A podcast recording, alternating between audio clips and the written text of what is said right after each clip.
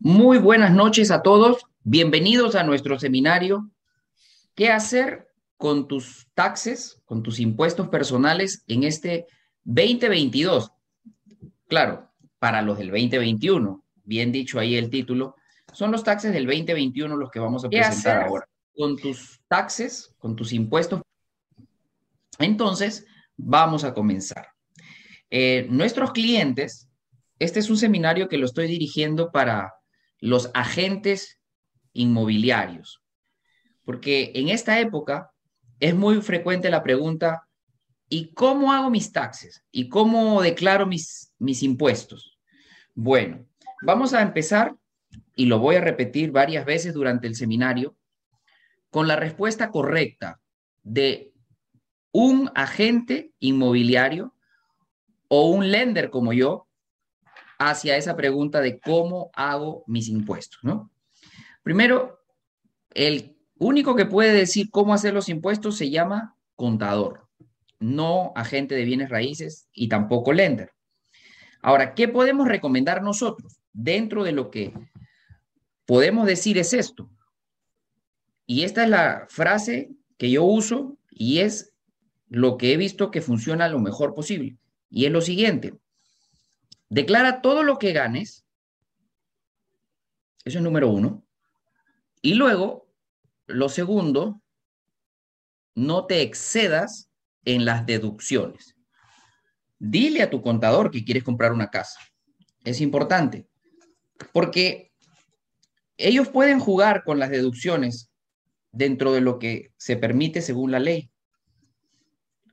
¿No? Entonces, eh, cuéntale a tu contador tus ganas de comprarte tu casa y eh, declara todo lo que ganas, ¿no? Eso es en el caso de los independientes, aquellas personas que reciben al final del año la forma 1099. En los que son empleados dependientes, que son aquellos que reciben al final del año una forma W2 o W2, en ese caso no hay mucho que hacer porque en en los taxes o en los impuestos de estas personas empleados con W2, se toma el gross income. O sea que ahí las deducciones no tienen ningún, ninguna aplicación. Así que eso es lo que se le tiene que decir a la persona que te dice, bueno, ¿y cómo hago? O hay personas que te dicen exactamente así, no, oye, pero ¿cuánto declaro? ¿Cómo que cuánto declaro? Yo no sé cuánto vas a declarar declara lo que has ganado. No, pero ¿cuánto tengo que declarar para poder comprar? Es que así no se hace la pregunta. No es que cuánto tengo que declarar. Uno declara lo que ha ganado. Y eso es todo. Y que sea lo mejor que se pueda. O sea, que salga lo mejor que se pueda, ¿no? Eh, de repente, esta persona paga un carro, paga tarjetas, bueno, por ahí pagando esas deudas, con su mismo ingreso, le alcanza. O esta pregunta, mira, yo gano 70 mil dólares al año, ¿me alcanza para comprar una casa de 400 mil, 300 mil? ¿No? Entonces tú le dices, bueno, es que eso no se puede saber así nomás. ¿Por qué? Porque no hemos visto tus deudas. Ah, mira, yo pago un carro de tanto. Así no se hace.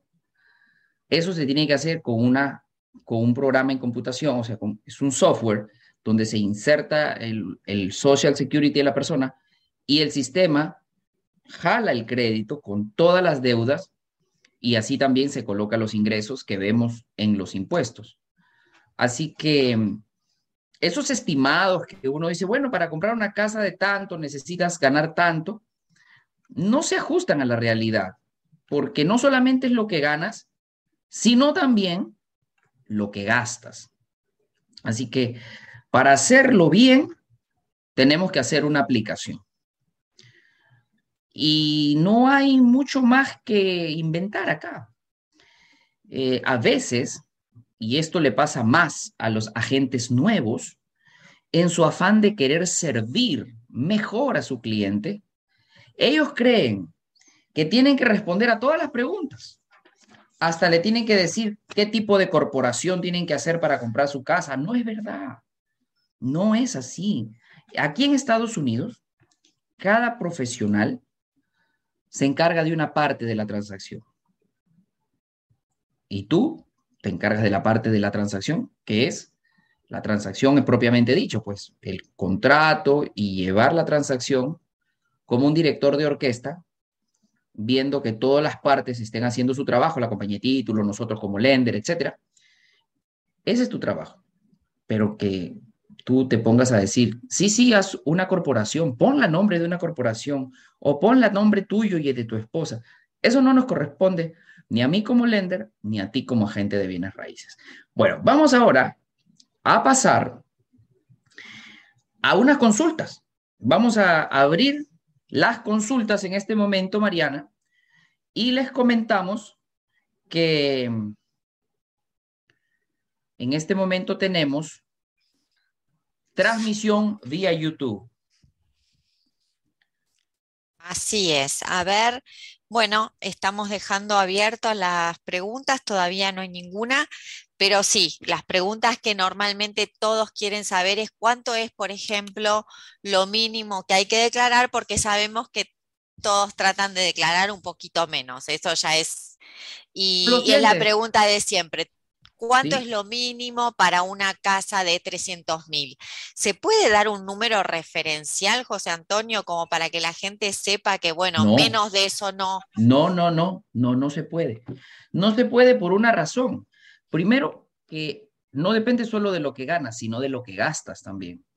Porque acuérdate que los clientes se quedan con la parte que más les conviene.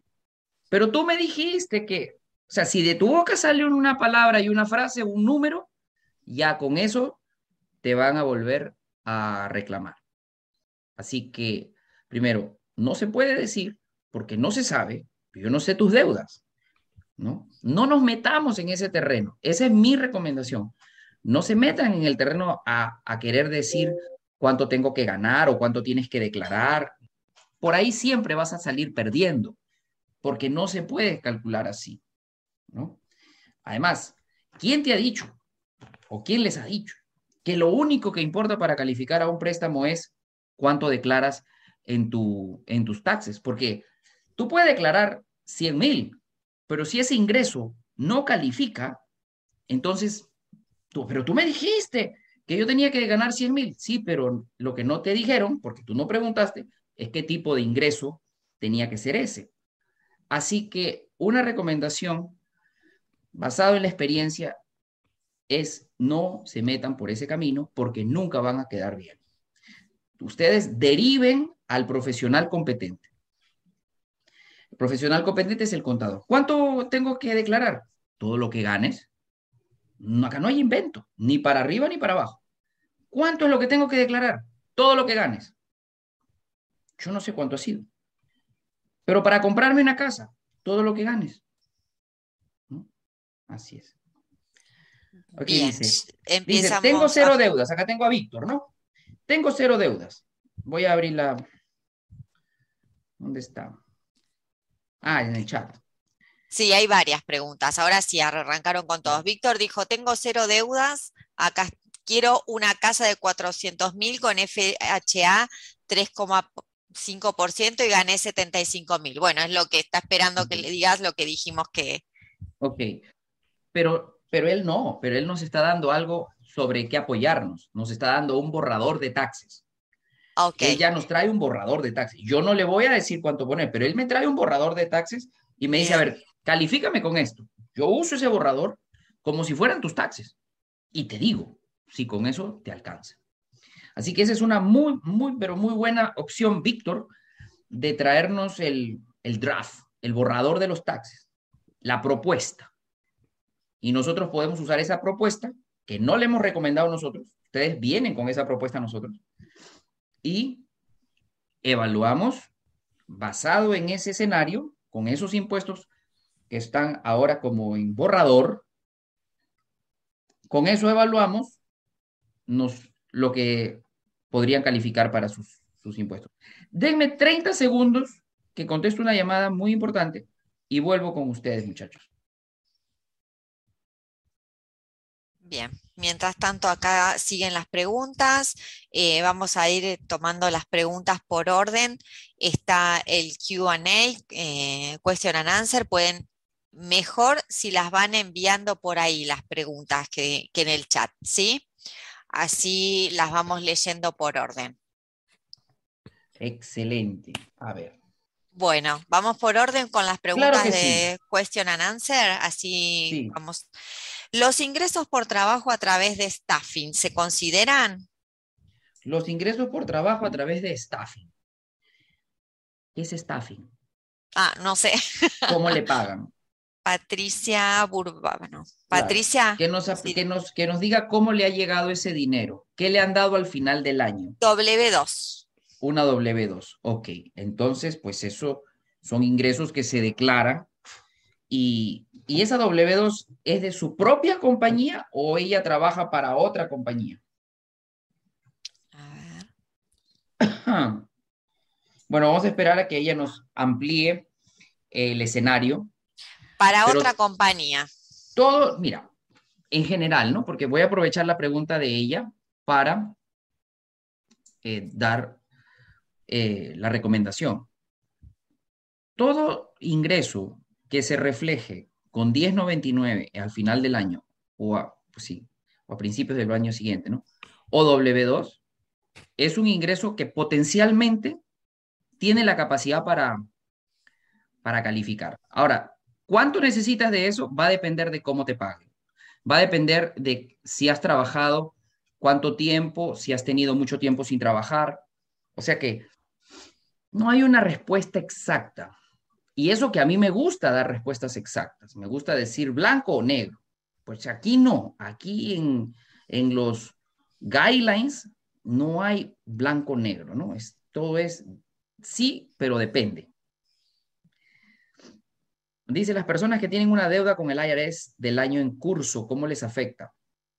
Es excelente pregunta como cualquier otra deuda, así como te afecta la deuda de un carro, te quita capacidad de endeudamiento, porque hay que considerar ese pago que tú le estás prometiendo al IRS como gasto tuyo, y eso se va a descontar de tu em, capacidad de endeudamiento. Seguimos con las preguntas, Mariana. Con las preguntas, perfecto.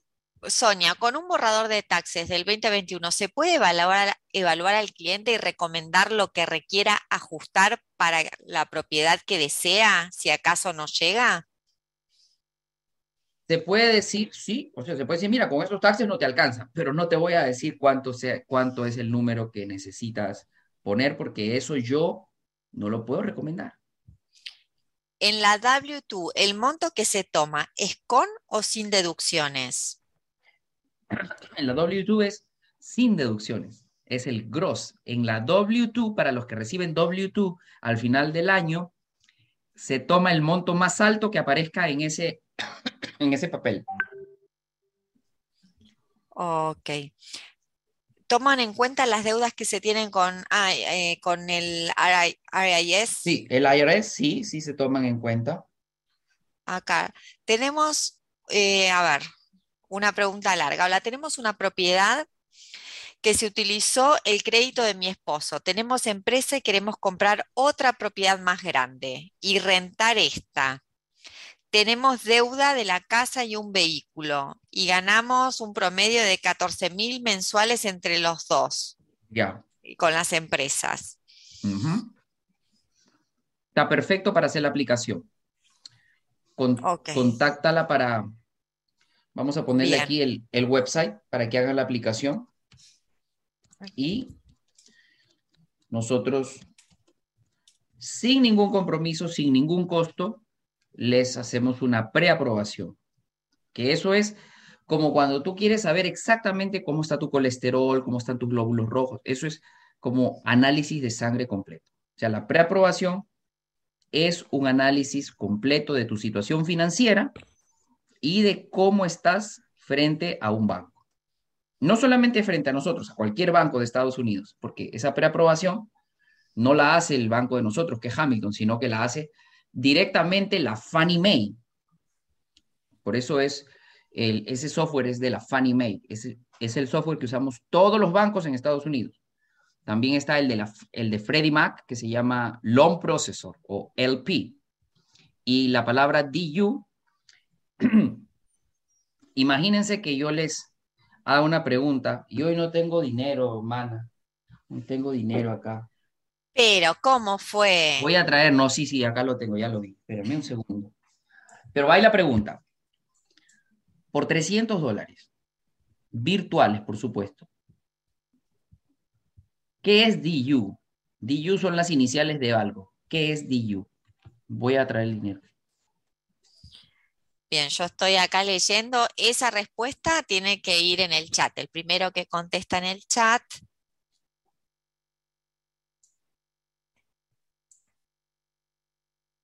A ver quién fue el primero. Germania.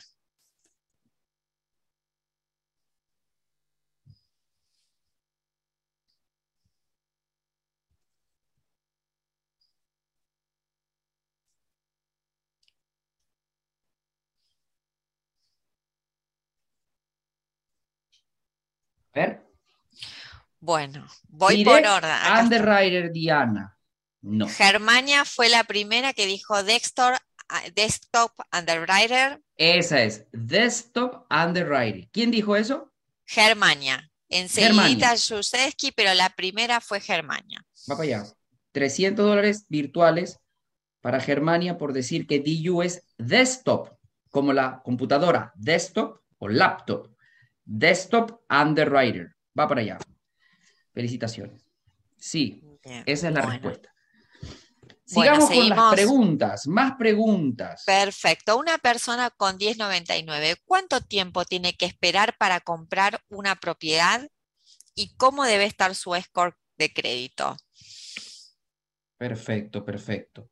Ahora, con 1099, la regla general es dos años Vamos a hablar primero, después hablamos del score de crédito. Bueno, la regla general es dos años de 1099 eh, en la misma línea, porque hay personas que dicen, sí, yo tengo como tres años con 1099, ajá, pero un año fue como pintor de casas, el otro año fue como Uber y ahora es como profesor, digamos, de educación física.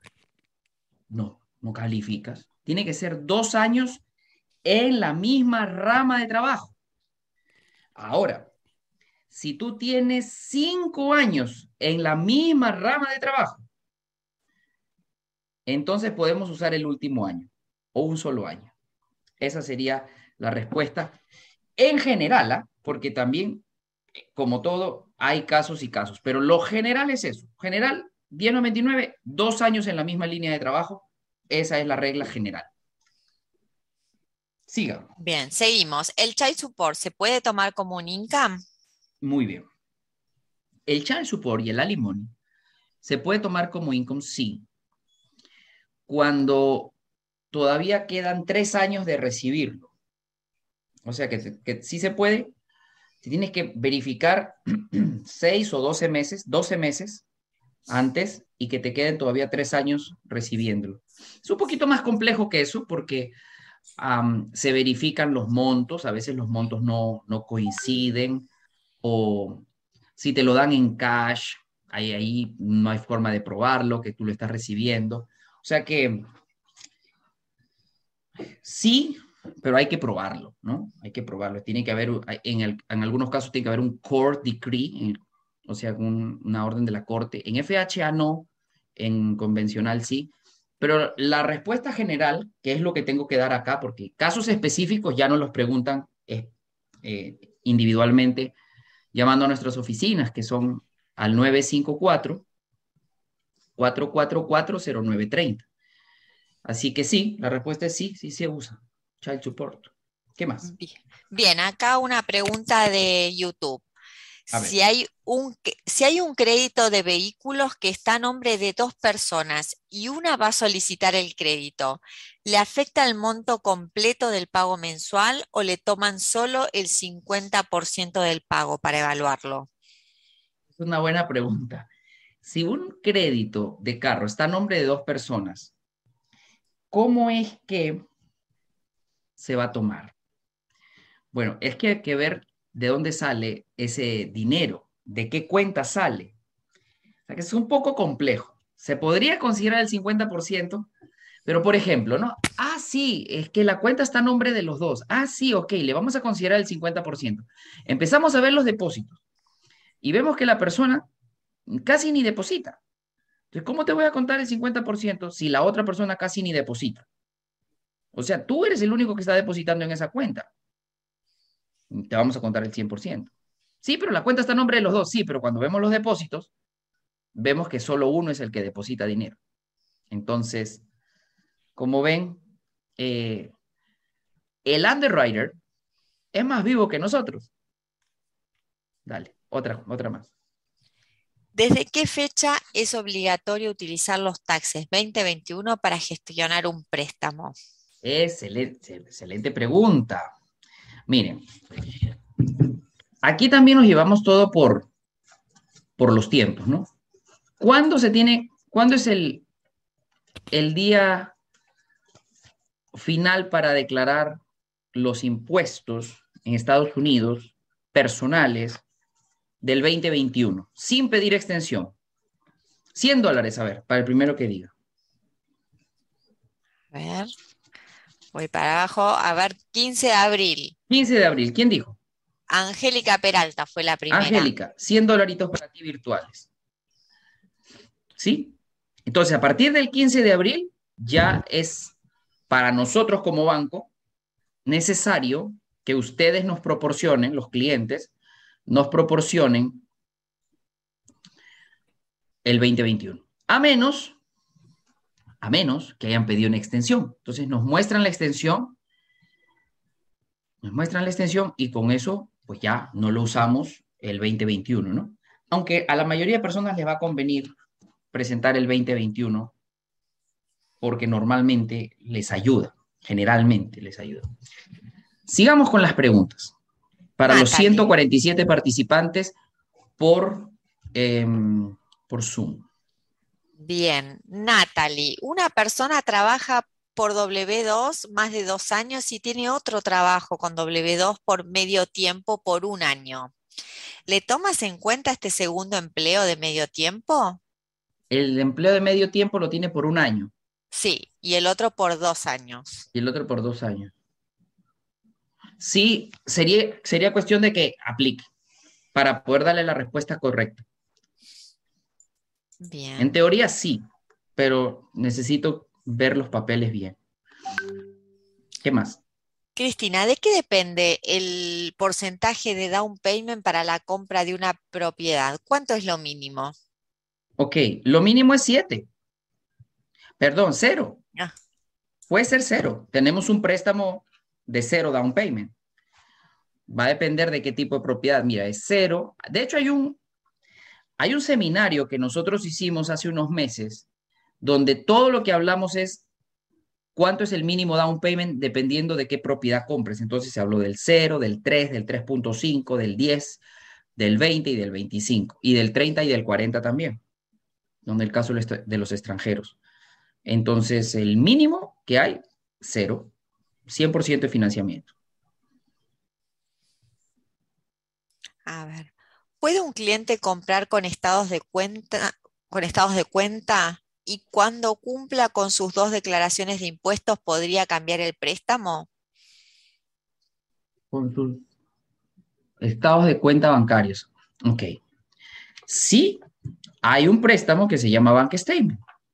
Eso es verdad. Pero también es verdad que a esos bancos no les interesan bank statements que sean menos de 200 mil, 250 mil dólares por año. Entonces, si tú dices, ah, yo tengo en mis bank statements 80 mil, con eso no, no te van a hacer nada. Porque no es que te toman los 80 mil, te descuentan un buen porcentaje y te califican con un ingreso mucho menor. Entonces, eh, pues sí, el préstamo de bank statement sí, sí, sí existe, pero no es para gente que, que deposite menos de 160, 200 mil dólares al año, ¿no? O sea, la respuesta es sí, pero depende de cuánto deposite. Isabela, ¿cuánto tiempo debe tener una persona trabajando con W2 para ser considerado como trabajo estable para un préstamo? qué buena pregunta. ¿Cuánto tiempo necesita una persona con W2 trabajar para ser considerado eh, trabajo estable? Pues ah, desde un mes, si tú te cambias de un trabajo a otro y se ve que has tenido continuidad con un mes, con un pay stop te puedo calificar, pero también te puedo decir que es con dos años. Porque si tú eres como, por ejemplo, nosotros los lenders, que ganamos comisiones, pero nos las pagan a través de una W2, tenemos que tener dos años cumplidos de comisiones para que recién nos puedan calificar. Y somos W2. O imagínate la diferencia de un pay stop a, 20, a, a dos años.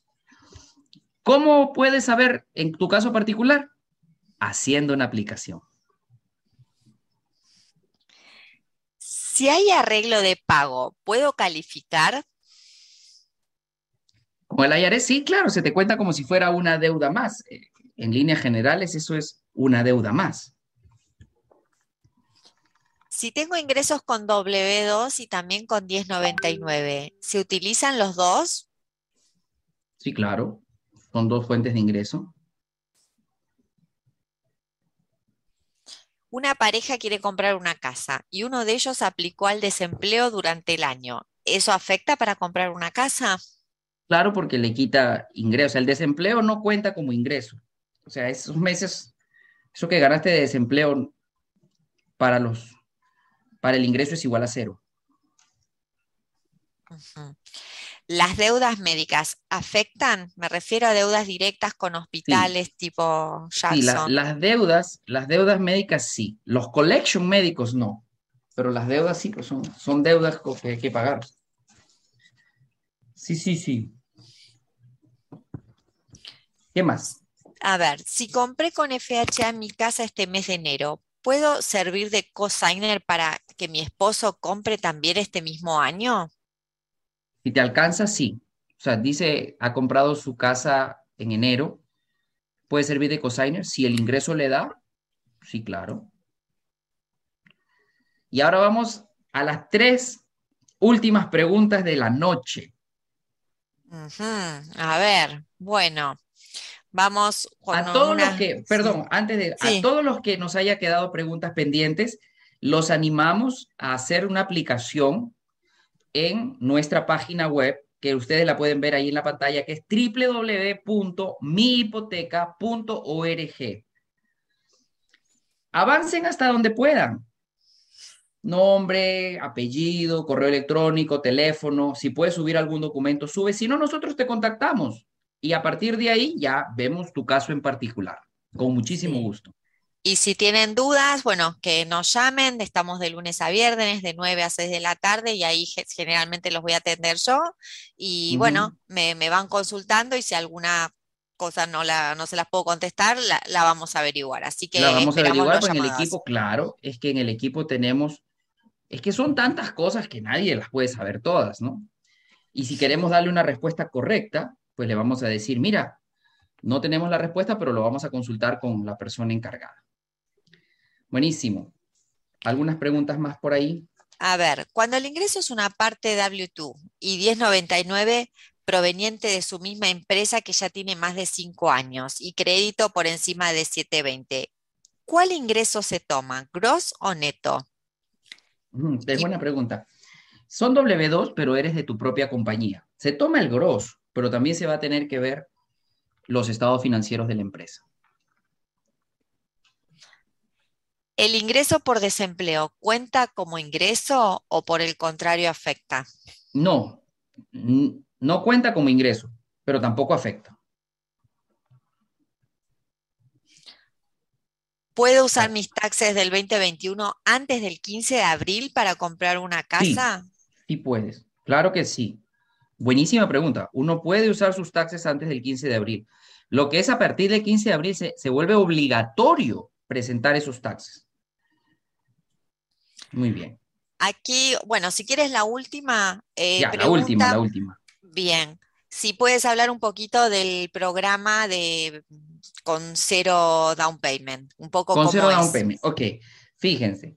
El cero down payment es un, un programa que es realmente es un FHA que se financia al 96.5% y una segunda hipoteca chiquitita del 3.5. Entonces ahí sumado te da el 100%. Hay que calificar con mínimo 660 de puntaje de crédito. Los ratios de, de endeudamiento no pueden superar el 45%. Y otros detallitos más, ¿no? Pero básicamente es un FHA. Eso es lo que es. Lo que es. Hay un seminario, es que realmente tenemos muchos seminarios que ya hemos hecho del tema específico, por ejemplo, del down payment y ahora del cero de la financiación al 100%. ¿Cómo sería bueno tener una, un, unos links de, de YouTube para poder tener como una hoja y decirle, bueno, ¿quieres el seminario tal? Clic acá. El seminario tal, clic acá. Okay. Vamos a trabajar en eso, Mariana. vamos a trabajar, perfecto. Vamos a trabajar en eso. de todas maneras. un website que sea solamente de puros enlaces, así como, como un link tree. Ok, en YouTube de todas maneras tienen varias playlists y están los seminarios para compradores, los seminarios, o sea, como que también lo pueden ubicar, pero sí vamos a hacer algo bien específico. Ok. Buenísimo. Bueno, Mariana y Nuria, muchísimas gracias por la organización de este seminario y los felicito a los 141 presentes y a los 40 y pico que están viendo en vivo desde YouTube. Seguimos, seguimos trabajando. Chao. Chao, buenas noches. Chao, buenas noches.